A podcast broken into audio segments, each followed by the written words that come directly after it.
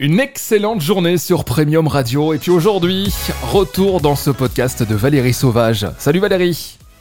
Salut, bonjour à tous. On va parler d'un truc qui pourra faire abandonner à nos auditeurs leur business. Qu'est-ce que tu entends par là? Ah, je suis pas en train de vous proposer euh, l'opportunité du siècle qui va vous faire renoncer à vos propres rêves. On en est très loin justement. Je voulais vous faire ce podcast pour que vous n'abandonniez pas euh, ce que vous vous êtes fixé comme objectif. Et malheureusement, il arrive des fois euh, qu'un entrepreneur se fixe des objectifs même très ambitieux. Et puis deux ans après, on le voit complètement éteint. Il a plus envie. Il trouve ça assez ennuyant. Et on se demande ce qui s'est passé entre cette première rencontre et puis état-là de, euh, de langueur, de, de, noirceur même mentale parce que parce qu'il a envie d'autre chose.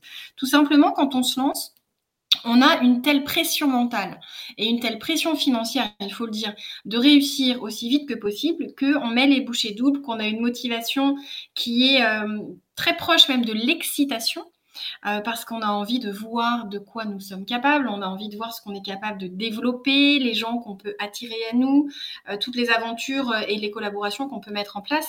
Et puis, euh, ça marche ça se construit, le chiffre d'affaires grandit, et euh, là où on devrait se sentir complètement apaisé, eh bien, il y a un autre sentiment qui peut arriver, c'est l'ennui, parce que le défi est plus là, parce que les clients sont là, parce que la réputation fait que les clients arrivent tout seuls, il n'y a plus besoin de d'aller chercher, d'aller euh, gratter entre guillemets au niveau de sa stratégie de, de nouvelles idées percutantes.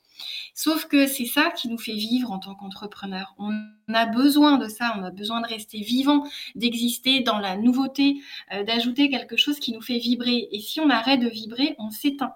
Et on s'éteint euh, d'une manière assez euh, particulière, c'est-à-dire qu'il y a des personnes qui sont capables de se résigner au niveau professionnel, qui ne sont pas forcément bien dans ce qu'ils font. Il y a des chiffres hein, dans le monde entier, on voit bien que beaucoup de personnes, malheureusement, euh, ne se plaisent pas dans leur activité professionnelle, sauf que nous, on a fait un choix différent.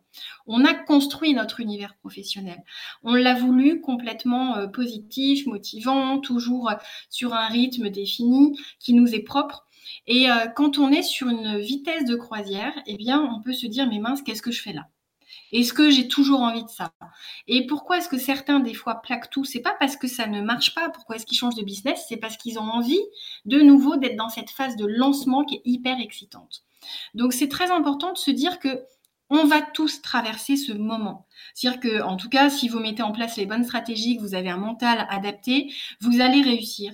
Et vous allez avoir ce moment de plateau, de plateau haut, où on se dit je peux plus lâcher ça parce que le confort de vie, le niveau de vie euh, auquel j'ai pu accéder grâce à tout ce travail, eh bien, euh, est presque euh, une prison dorée dans laquelle on n'a pas du tout envie de sortir, dont on n'a pas du tout envie de sortir. Et on se dit mais pour autant, est-ce que j'ai toujours envie de me lever le matin? Et moi, c'est un indicateur très fort. Si je me lève le matin et que j'ai pas envie, c'est qu'il manque quelque chose. C'est qu'à un moment, il faut se dire, l'argent, c'est bien, mais il n'y a pas que l'argent. Qu'est-ce que j'ai envie de faire? L'argent, je l'ai, je l'ai amené, euh, j'ai le niveau que j'espérais ou je l'ai dépassé. Qu'est-ce que je fais maintenant? Quitte à se poser cette question, si vraiment j'avais tellement d'argent que je ne pouvais plus en gagner plus, qu'est-ce que je ferais de mes journées? Et là, vous allez peut-être vous dire, mais je vais créer mon chef-d'œuvre, je vais euh, lancer une association où je vais aider des personnes à faire ceci ou cela, où je vais écrire un livre, où je vais euh, réaliser un, documentaire sur tel sujet. je donne des, idées qui vous parleront peut-être pas, mais c'est important de se dire que au départ, on court après l'argent parce qu'il faut absolument euh, qu'on rende son business rentable. Et c'est logique, euh, on ne peut pas vivre de quelque chose qui nous fait avoir peur tous les matins euh, du courrier qu'on va recevoir. Et ça, c'est quelque chose de très important. Mais il faut aussi le dépasser et aller vers quelque chose qui risque de nous arriver, si on n'y prend pas garde, c'est cet ennui. C'est ce côté trop facile. Donc ne prenez pas des risques insensés en faisant des choses euh, où là vous vous dites mince, là il y a un tel risque que peut-être que je vais aller dans le mur parce que c'est pas le but. C'est de se rapprocher de ses envies profondes, de ce qu'on a envie de faire de ces journées, de ce qui serait un rêve pour nous, puisqu'on a déjà le tapis financier qui est là.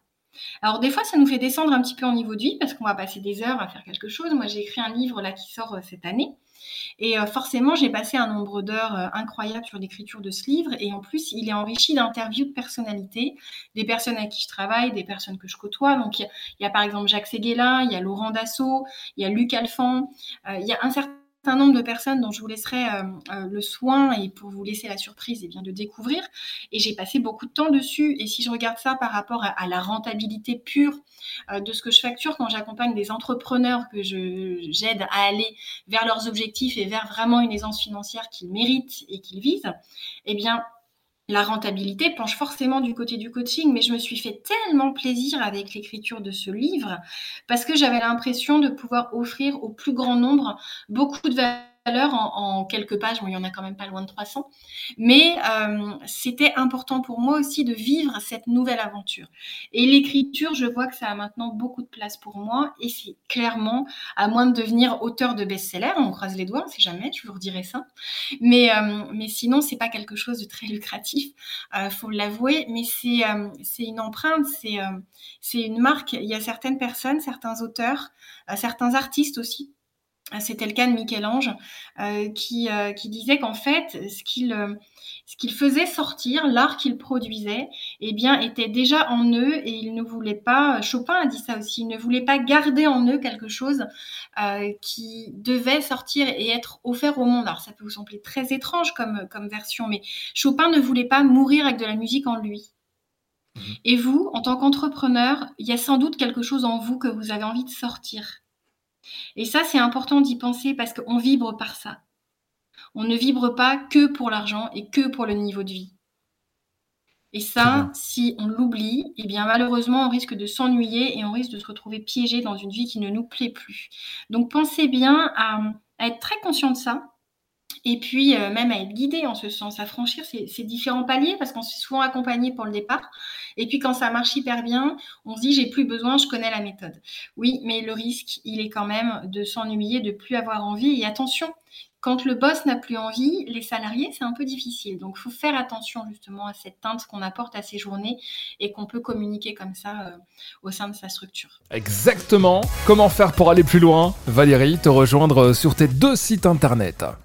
Et oui, challengeyourself.fr et ambitionsuccès.fr. Je vous aiderai avec grand plaisir. On revient déjà très très vite sur Premium Radio. Merci de nous écouter également sur toutes les plateformes de podcast. À très vite, Valérie. À très bientôt.